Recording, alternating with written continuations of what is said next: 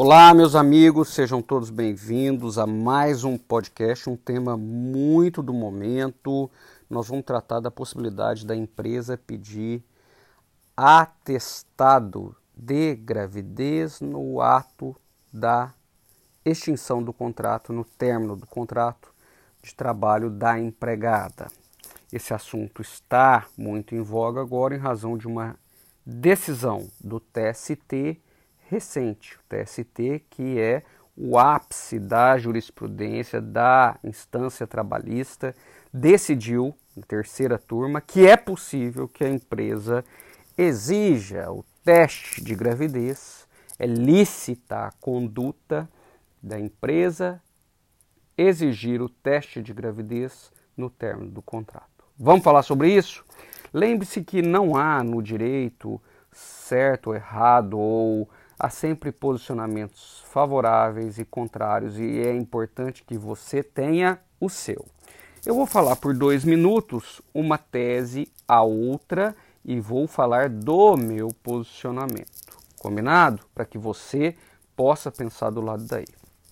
A decisão do TST foi é, um caso em Manaus e a empregada gestante, ao ser submetida né, à exigência do teste de gravidez, ela se sentiu ofendida e ingressou na Justiça do Trabalho pleiteando indenização por danos morais. Ela perdeu né, o TST na terceira turma, nós sabemos que o TST tem oito turmas, cada turma tem três ministros, e na terceira turma, em uma das turmas, entendeu-se que essa conduta da empresa é lícita, é regular, é válida. Muito bem, meus amigos, lembre-se, né, que a legislação tem previsão e a legislação prevê que é vedado o teste, a exigência do teste de gravidez na admissão e durante o contrato de trabalho, mas nada fala sobre o término, né? E agora nós temos essa importante decisão do TST que vai suscitar muita discussão. Bom, a decisão foi no sentido que pode, em razão da segurança jurídica, a empresa não cometeu nenhum ato ilícito, né? E aí não poderia ser indenizada por isso. E também na decisão do TST está lá que a lei prevê a proibição somente na admissão e no curso do contrato de trabalho. Portanto, a terceira turma deu a possibilidade de exigência deste atestado.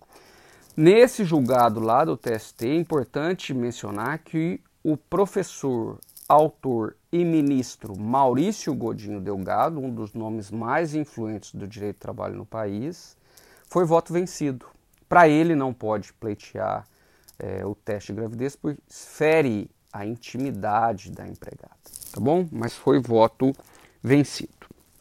Bom, a outra tese contrária aí o julgado do TST é que como a legislação então contra a possibilidade de exigência de atestado, é que como a legislação não prevê essa possibilidade, não pode o empregador colocar um requisito no término do contrato de trabalho. Né? Então, nós lá, né, desde a época que eu era concurseiro, depois já como professor, posteriormente autor de direito do trabalho, é, é esse é um posicionamento muito é, tradicional já do direito do trabalho, na impossibilidade de exigir o teste de gravidez, pois fere o direito da privacidade, da intimidade. Henrique, vamos falar mais um pouquinho das duas teses? Vamos. Meus amigos, olha, aqui ninguém é o dono da verdade. Se você não concordar com nada do que eu falei, tá tudo certo. Mas o tema é muito complexo. Ah, esse período da gestação é um período lindíssimo que as mulheres passam, né? E que não pode ser um fardo à empregada. Não pode ser um fardo para a Maria. Ele tem que ser suportado por toda a sociedade, né? Então a gravidez não pode ser vista como um fardo que, ah, eu vou contratar mulher, mas ela fica grávida. Ora, isso é um, é, é um período lindíssimo que a sociedade depende dele para a sobrevivência, não é isso? Então, diante dessa complexidade, é, eu queria falar da impossibilidade de exigir o atestado. Se você é advogado, se você é advogada, trabalha em recursos humanos, sindicato, contador, né? Ou está estudando para provas de concurso, veja a complexidade do tema. Eu vou falar da impossibilidade de exigir, né? Pode ser até um, um posicionamento seu. Às vezes a mulher não quer divulgar que está grávida. Ela já teve vários abortos, agora ela está esperando ali até o terceiro mês, né? não quer que a família fique sabendo, é uma gravidez indesejada, ela quer abortar. Enfim, tem toda uma complexidade em cima da gravidez. Ela não quer, ela simplesmente não quer falar para ninguém. Né? E aí a empresa vem e exige. Não há previsão em lei. Então não tem uma lei que exija da mulher que ela manifeste a sua gravidez. O Supremo, o ápice do judiciário, né, o que fala por último sobre a constitucionalidade, já tem decisão no sentido de que o único requisito para a mulher ter direito à estabilidade é ela estar tá grávida. Não tem que manifestar, não tem que. Ela está grávida. Então, se o Supremo já foi nesse sentido, não colocou nenhum outro requisito, por que, que a empresa tem o poder de exigir? Né? Veja, a discussão sobre a estabilidade não está nesse julgado e não está nesse podcast. Nós estamos falando do teste de gravidez como conduta lícita ou não da empresa ao final do contrato. Nós não estamos tratando da estabilidade porque a estabilidade é um direito da mulher independentemente de requisitos. Né? É responsabilidade objetiva do empregador ter que suportar a estabilidade. Tá? Não há requisitos para obtenção. Então, o objetivo desse podcast é falar da exigência do teste no final do contrato e se essa conduta é lícita ou não para afastar em futuras indenizações. Essa conduta não afasta a estabilidade. É importante que você não confunda coisas básicas. A discussão não é sobre a estabilidade, é sobre a conduta empresarial se configura ou não ato ilícito. Para esse primeiro ponto que eu estou trazendo, da intimidade, da ausência de previsão em lei, do sentimento da mulher, da sua vida privada, né, do julgado do Supremo, caso a empresa exija ela responde sim por indenização. Ela vai ter que é, pagar uma indenização por danos morais, pois afronta a intimidade. Essa é a primeira visão aqui, uma visão mais clássica, mais tradicional, que o Godinho, inclusive, levantou no seu voto vencido. Tá? Então é bom que você saiba, se você é advogado, se você vai ser consultado pelos seus clientes, que existe esse posicionamento e é o posicionamento majoritário. Tá? É, a, e vou, vou além, viu? Vamos subir um pouquinho o nível. A mera pergunta, nós, eu não consigo ver a exigência de, de um teste de gravidez, porque não há lei que você vai ter que fazer um teste de gravidez. Não há essa exigência legal. Ninguém é obrigado a fazer nada a não ser em decorrência de lei. Então, hora que eu li a matéria falando exigência, não tem, a empresa não tem esse poder. O que a empresa pode fazer, essa dica é a dica de ouro. O que a empresa pode fazer é solicitar, pedir, perguntar. Né? Então, exigir jamais. Não vejo como, não consigo visualizar dentro dos meus conhecimentos aqui. Né? A gente está sempre aprendendo, mas eu não consigo visualizar a exigência. Você vai ter que apresentar um teste de gravidez. Ué, vou ter que apresentar o quê? Um teste de gravidez. Onde está isso? Né? Então, esse é o primeiro ponto.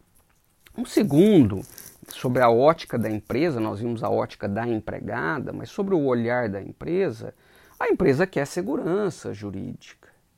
A empresa fala: olha, você tem direito à estabilidade, mas eu tenho o direito de saber se você está grávida ou não, até para que eu não te dispense se você estiver grávida. Então, por gentileza, apresente um teste de gravidez ou manifeste. Você está grávida? Então, tem esse olhar da empresa que é importante, né? É para afastar, outra dica de ouro, a empresa quer afastar uma conduta abusiva no futuro. Fala, olha, eu não tenho problema de você ficar na empresa se você estiver grávida, mas eu não quero ser acusado de cometer uma prática abusiva no futuro, né?